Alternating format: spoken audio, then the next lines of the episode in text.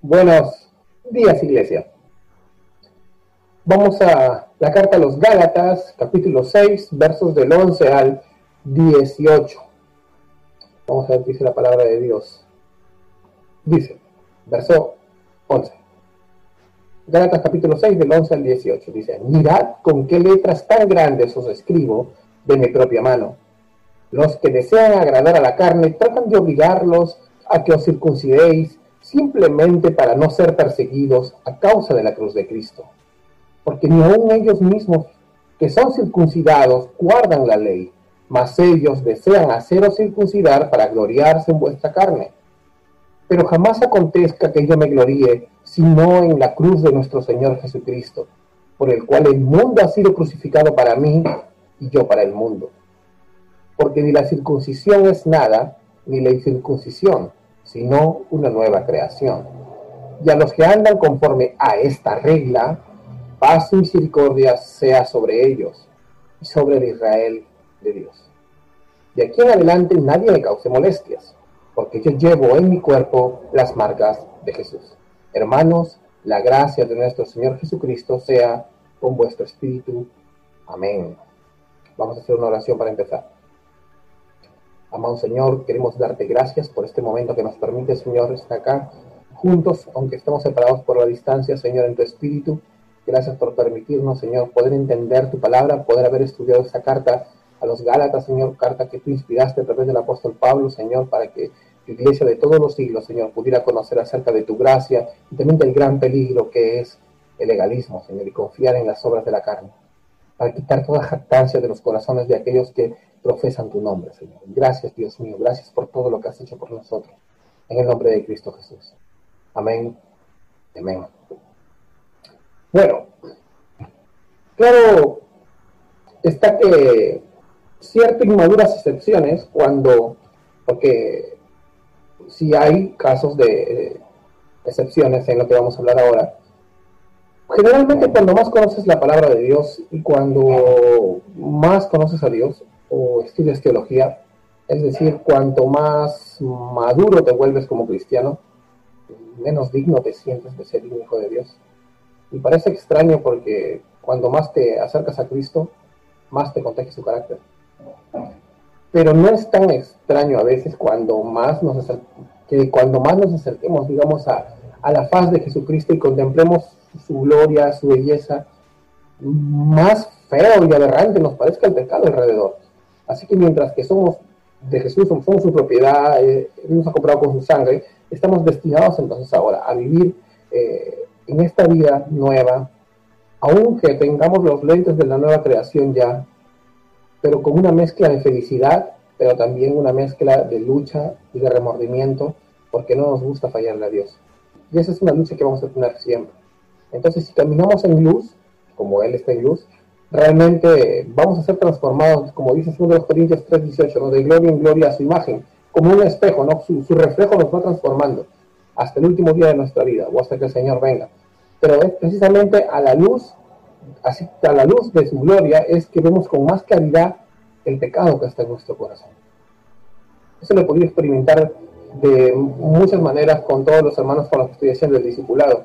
No nos regocijamos en conocer a Cristo, de experimentar su, su deslumbrante amor y misericordia, pero, pero también nos lamentamos por nuestros eh, fracasos recurrentes para, para seguir exactamente los pasos tal como Él nos seguía, ¿no? Eh, lo que Él nos demuestra es nuestra dependencia total de Dios.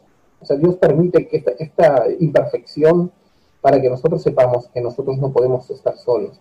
Somos pámpanos, como decía, somos ramas, que si se desprenden del tronco y de la raíz van a morir. Así que necesitamos de Él siempre. Leyendo algunos teólogos como Jonathan Edwards, porque tenía una gran sensibilidad eh, por una experiencia real ¿no? de verdaderos cristianos, él, él dice ¿no? Eh, en, los, en, sus obras, volumen 1, en la página 302, dice, eh, los deseos de los santos son más, por más fervientes que sean, son deseos humildes, dice. Su esperanza es una esperanza humilde. Y su gozo incluso cuando, cuando es alucinante, está lleno de gloria y es un gozo humilde y de corazón quebrantado y que deja al cristiano más pobre de espíritu. O él dice que es más como un niño pequeño y más dispuesto a una conducta humilde y universal que de una jactancia, ¿no? Y eso me, me ha gustado mucho, lo que hemos aprendido en la Carta a los Gálatas todos estos tres meses, ¿no? Y concluimos el estudio de esta carta, como te repito, de cada tres meses, después de tres meses, esta carta del apóstol Pablo a la iglesia de Galacia, a los Gálatas. Entonces me he preguntado también, a veces conversando con hermanos, me pongo a preguntar en mi corazón, ¿no? ¿Qué debo buscar yo eh, en, mis ovejas, ¿no? en el rebaño que Dios me ha dado, como evidencia de que, de que esta la predicación de esta carta ha dado fruto. ¿no? Eh, como, como le repito, estaba leyendo un poco de Jonathan Edwards, un gran teólogo norteamericano del siglo XVIII, pero me advierte en sus lecturas de que no busque personas que estén orgullosas de su crecimiento. O sea, no debo buscar personas que estén orgullosas de su crecimiento.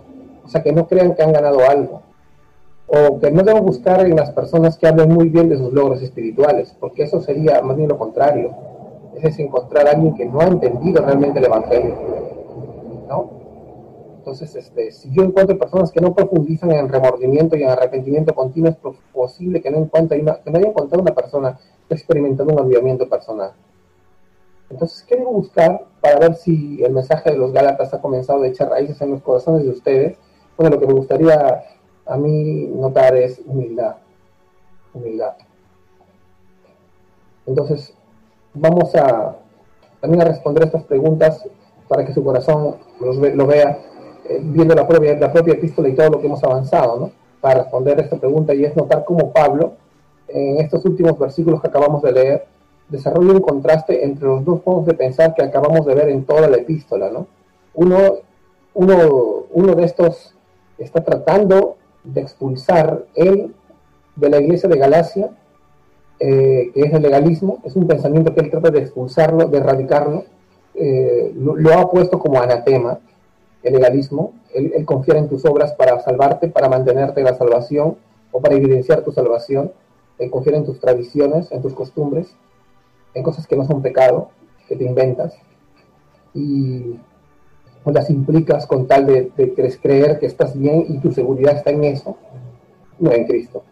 Y el otro, el otro, este, el otro contraste es, este, es la postura de los que buscan vivir para mostrar la gloria de la cruz y enseñar a los demás. Entonces, a esta segunda mentalidad, ¿no? en la cual uno busca la gloria de la cruz y enseñar a los demás, él llama que este es el canon, esta es una regla. Y dice, de aquellos que están en sintonía con esta regla, son los que disfrutan misericordia y son el Israel de Dios, son la verdadera iglesia. Entonces él como que prácticamente te dice, terminando la carta, ya hemos hablado, dice, ¿no? Pues prácticamente parafraseándolo, te dice, elige, ¿no? Por un lado está la misericordia de Dios para perdonar todos tus pecados, ¿no? Y la paz para que tú seas feliz con Él para siempre, y por otro lado está todo lo que te, lo que ofrece el mundo. Dinero, ocio, salud, popularidad, libertinaje, y sobre todo el pecado más grande que se toca en esta carta, el creer que te ganas tu salvación por obras, el creer que la mantienes por obras, o aquel que la evidencias por obras de tradiciones y costumbres. Entonces te está diciendo, escoge la gracia o la perdición. ¿Cuál escoges tú? Recuerda lo que dice la palabra, ¿no? ¿De qué te sirve ganar el mundo entero, perder tu alma? Solo, solo en las garras de un gran orgullo satánico la gente elige el mundo, tanto en el lado libertino como en el lado legalista, antes que la misericordia y el descanso y el reposo en Cristo. Pero seguramente el Espíritu Santo esta mañana va a romper ese engaño si es que tú nos estás viendo y ayudarnos a sentir la, digamos, la absoluta necesidad de desear más a Cristo que cualquier cosa. A, sentir la absoluta necesidad de que Cristo es lo más valioso para nosotros y que lo demás no es una necesidad, es una necedad. Entonces vamos a empezar el versículo 11, ¿no? Pablo parece tomar la, digamos, la pluma de su secretario, dice John Piper, me acuerdo, en un libro, dice que, porque parece que esta carta la escribió un secretario, pero esta parte la escribe él, eso dice el pastor Piper, voy a seguir investigando de todas maneras.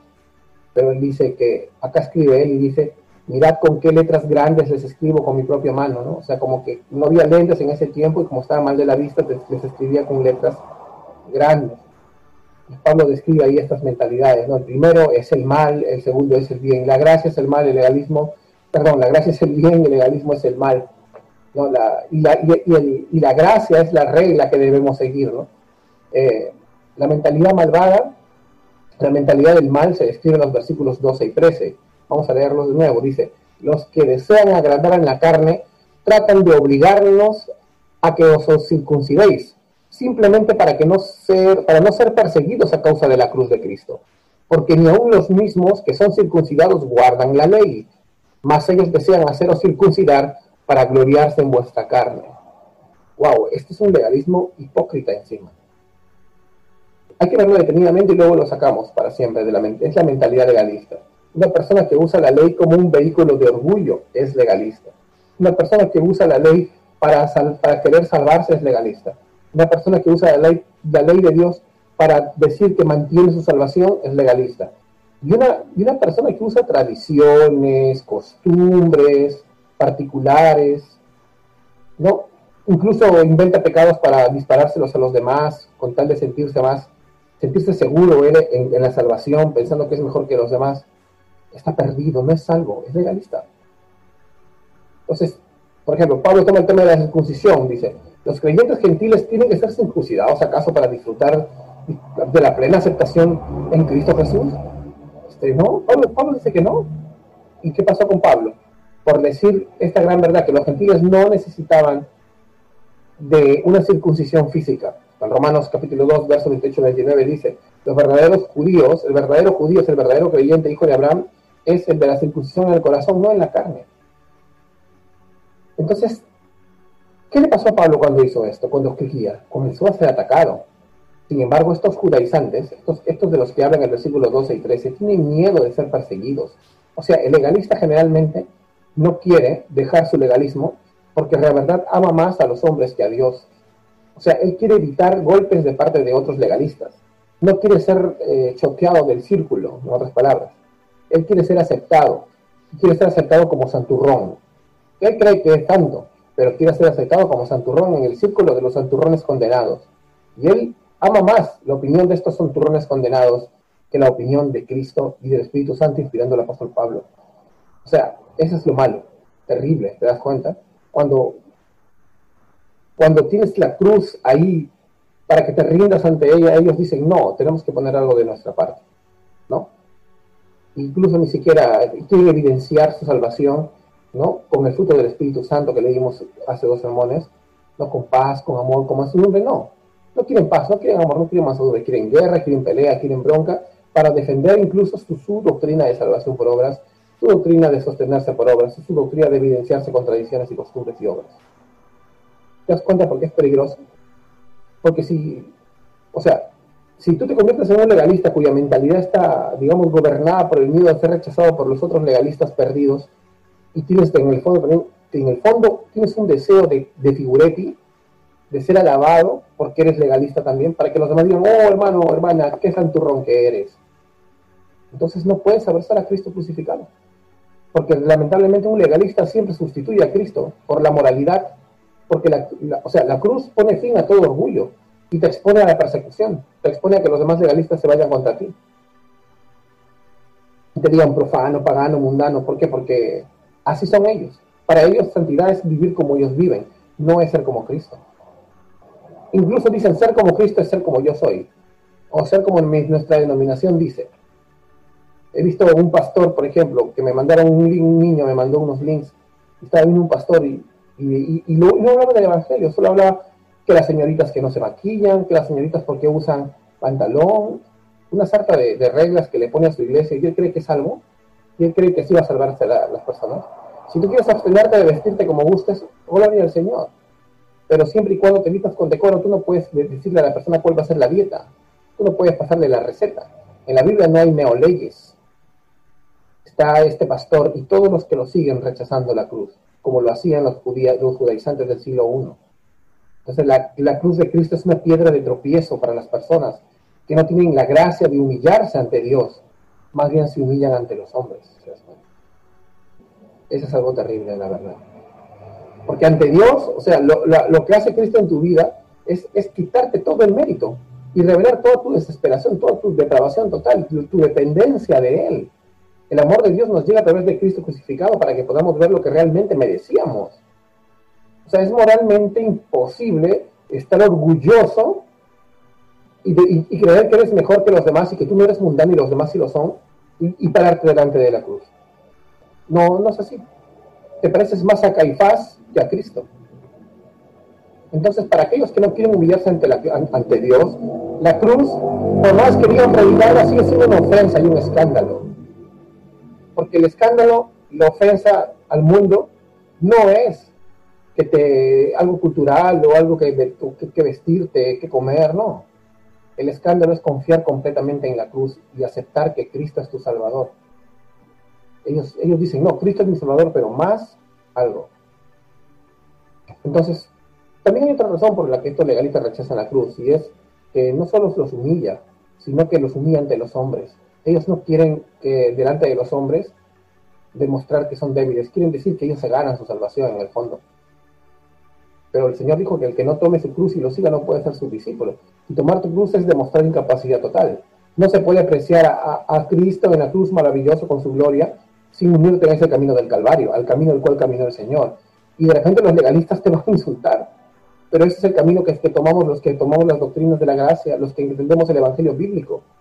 Y en el camino al Calvario va a haber escupitajos e insultos. Entonces prepárate para eso. Porque es fácil es ponerte una corbata, hablar como cubano, ¿no? Facilito.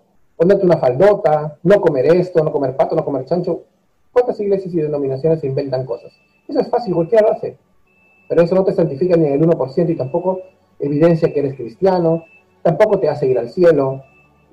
La evidencia que eres cristiano es que tienes el fruto del Espíritu Santo, no una falda, no una corbata, no una dieta. Eso es tener mentalidad perdida, mentalidad de un hombre perdido. ¿Te das cuenta? Porque muy lejos del libertinaje te encuentras, pero eres igual de perdido que el libertino. No hay diferencia entre un libertino y tú, porque el legalista y el libertino han abandonado el Evangelio y dicen creer en Cristo. Y ahora hay que entender algo, tenemos que tener la mentalidad, vivir para la eternidad, tenemos que tener la mentalidad de la nueva creación. En 2 Corintios 5, 17 dice que nueva criatura somos. ¿Te das cuenta? Nueva criatura. Nosotros ya no confiamos en las obras de la carne, o sea, ya no confiamos en, nuestros, en nuestras obras para poder salvarnos. Tampoco ya no nos burlamos de la gracia de Cristo. O sea, quiero que entiendas esto, esa mentalidad que, está en el versículos 14 y 15, ¿no? donde dice, lejos esté de mí la gloria, dice. yo no tengo nada de que jactarme, si no es en la cruz de nuestro Señor Jesucristo, por lo cual el mundo ha sido crucificado para mí y yo para el mundo. Porque dice que porque ni la circuncisión cuenta para nada, ni la incircuncisión. No, no, tiene, no sirve para nada hacer circuncidado y ser judío, y tampoco no serlo, sino una nueva creación. O sea, el verdadero cristiano, como dice Romanos, te repito, capítulo 2, verso 28 y 29, es el que cree que se ha arrepentido y ha creído en el Evangelio y ha nacido de nuevo. Esa es la nueva creación. Esa es la nueva creación. ¿Te das cuenta? En este mismo libro los Gálatas vimos en el capítulo anterior, en el verso 5, en el capítulo 5, perdón, en el verso 6 que decía, ¿no? En Cristo ni la circuncisión vale, ni la incircuncisión, sino la fe que obra. ¿Por qué? Porque necesita ganarse su salvación, porque es el motor para poder avanzar en nuestra salvación. No, por el amor, porque ya somos salvos. ¿Te das cuenta? Eso es lo que pasa. Tenemos que gloriarnos en la cruz. Tenemos que agradecer a Cristo por esa cruz. Tenemos que agradecer su majestad en esa cruz. El mundo dice que es crucificado ah, para mí y yo para el mundo. Y quiere decir algo como esto, o sea, desde que conocí a Cristo, prácticamente está diciendo, eh, prácticamente está diciendo el apóstol Pablo, eh, el mundo llegaba a parecer una, una cosa despreciada y sin valor y maldita para mí. Y no está hablando entonces de que, o sea, hablando en este tiempo del siglo XXI, ah, entonces esta serie, ese anime es del diablo, esa película es del diablo. No, eso es inmadurez, esas son tonterías, no la cosmovisión anti-Dios, la cosmovisión anticristiana para el mundo que antes tú tenías, ese corazón endurecido que quería abandonar a Dios y ser libertino o ganarse a Dios con sus obras, ya no es tuyo, ya no es parte de ti. Todo eso lo tienes como pérdida, porque lo tienes a Él listo, crucificado y resucitado. O sea, el gran, como dice Filipenses capítulo 3, ¿no? O sea, todo lo cuenta como pérdida por el inmenso valor de Cristo Jesús, mi Señor. Él es mi Salvador. No necesito salvarme yo. Tampoco necesito jugar con la gracia de Dios. Mi corazón ya no lo rechaza tampoco. Entonces Pablo está, digamos, absorbido por el amor de Cristo y por los beneficios este, que trae la cruz, que, comparados con los beneficios de la cosmovisión anticristiana de este mundo, son como basura. No, es basura. Todos los deleites y los placeres carnales que me da el mundo son basura. Y todo el deleite y el placer carnal que te da ponerte una corbata, una faldota, comer esto, no comerlo, y creer que eso te mantiene en la salvación y creer que eso te hace más santo que otras denominaciones o que otros cristianos, es basura. ¿Te das cuenta? No necesitas ni libertinaje ni legalismo, otra vez te repito. Estamos crucificados para el mundo ya. Santiago capítulo 3, verso del 13 al 18 dice que no hay nada más, más mundano, más mundano que el legalismo. El celo santo falso, que es lo que tenían estos fariseos y estos saduceos, todos los judíos también que estaban introduciéndose a la iglesia, haciéndose pasar por cristianos para llevar sus reglas y sus tradiciones y reemplazar así a Cristo o aumentarle a Cristo. Entonces hay que darle gracias a Dios, ¿no? que no se pierda nunca ese punto principal y la, única razón por la cual Pablo rechaza al mundo, tanto al libertinaje como al legalismo, y es el valor del Cristo crucificado, el valor de la gloria de la cruz. ¿Te das cuenta? Es genial, ¿verdad? Eh, vamos al verso 16 cuando Pablo dice en el versículo 16, paz y misericordia sea a todos los que andan por esta regla, la regla, como vimos, es esta mentalidad descrita entonces en los versículos 14 y 15, ¿no? En contraste con lo que vimos primero en los versículos 12 y 13. Así que eh, concluimos, ¿no? Pudiendo resumir los contrastes, ¿no? Llamaremos a, uno el modo de pensar, de, podemos llamarle la exaltación propia, ya sea legalista o libertino, ¿no? Exaltación propia ¿no? Porque uno rechaza a Dios y quiere hacer lo que quiere y el otro cree que se puede ganar a Dios como quiera. No. Y el otro modo de pensar le vamos a llamar la exaltación de Cristo. La exaltación de uno mismo, el hombre de perdición, el anticristo, la cosmovisión anticristiana, tanto legalista como libertina, para acá. Pero por este lado tenemos aquí a la exaltación de Cristo. ¿Te das cuenta? La exaltación de la gloria y hermosa faz de Jesucristo. Entonces, los exaltadores los exaltadores del mundo, o sea, consideran hermoso y, seguro, o sea, les da seguridad el, vivir como les da la gana, o los, o en el caso de los legalistas, como ya vimos, cumplir ciertas reglas para sentirse seguros en el cielo, lamentablemente están perdidos. Pero los exaltadores de Cristo consideran la felicidad en Él. o sea, y, la, el aplauso del mundo a las obras religiosas lo consideran entonces basura, ¿te das cuenta? un montón de basura comparado con ganar y conocer a Cristo. Y eso es lo que ellos aman. Nosotros no queremos que el mundo nos aplaude porque estamos de acuerdo con sus ideologías y sus, cosmovisiones. O que nos, nos aplaude el mundo religioso porque, porque como todas las religiones del mundo, quieren ganarse a Dios con una obra. Y somos los grandes santurrones. No, no queremos que nos aplaudan. Nosotros queremos aplaudir, pero a Cristo, te das cuenta, exaltar a Él. Los que se exaltan a sí mismos tienen miedo de la persecución tienen miedo a que los otros realistas lo rechacen, como ya vimos en resumen. Pero los, los que aman a Cristo, los que exaltan a Cristo, esperan y aceptan la persecución de un mundo que crucificó a Cristo. Un mundo que tanto libertinos como legalistas crucificaron a Cristo y lo volverían a hacer. Porque nos quieren crucificar seguro a todos los que decimos que Cristo nos salvó por gracia.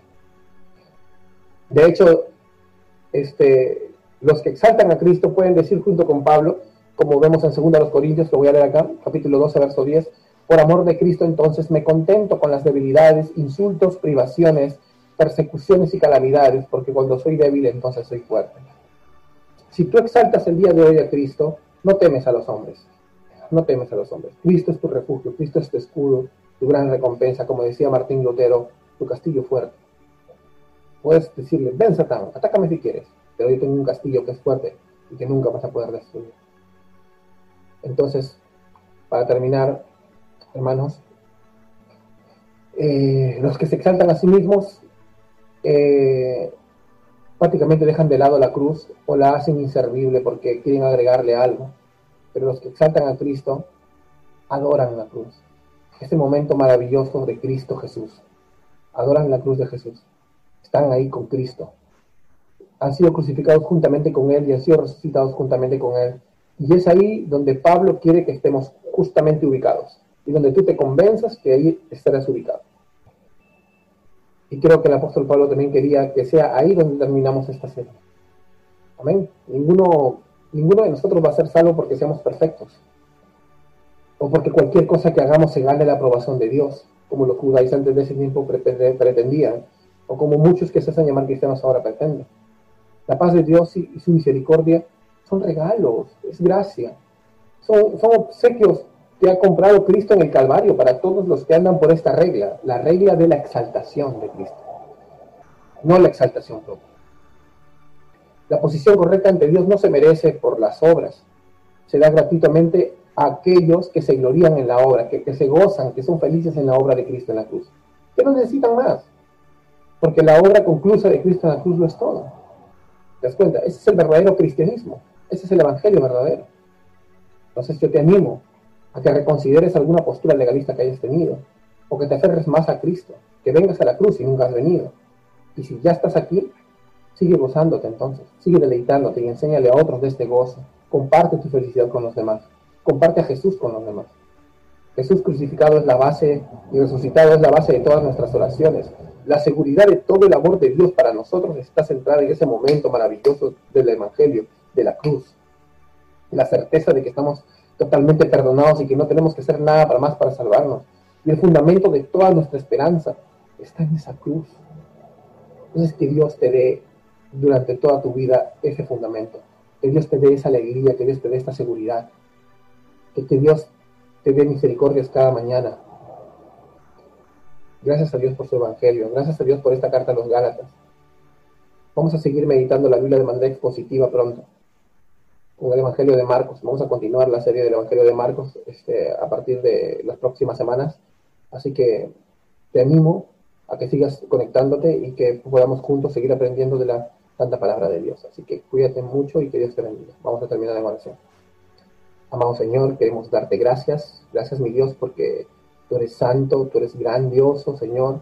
Nos has enseñado tantas cosas, Señor. Nos has alejado del libertinaje, nos has alejado también del legalismo, Señor de esas dos grandes formas de mundanalidad tan terribles. Sin embargo, tú has tenido misericordia de nosotros y nos has quitado de eso. Y has puesto en nosotros la luz para poder ver tu evangelio, Señor. La luz para poder ver a Cristo crucificado y resucitado en gloria, Señor. Y poder tenerlo, esa presencia sobre nosotros por medio del Espíritu Santo como fuente de única felicidad. Gracias, mi Dios, en el nombre de Cristo Jesús. Amén y amén.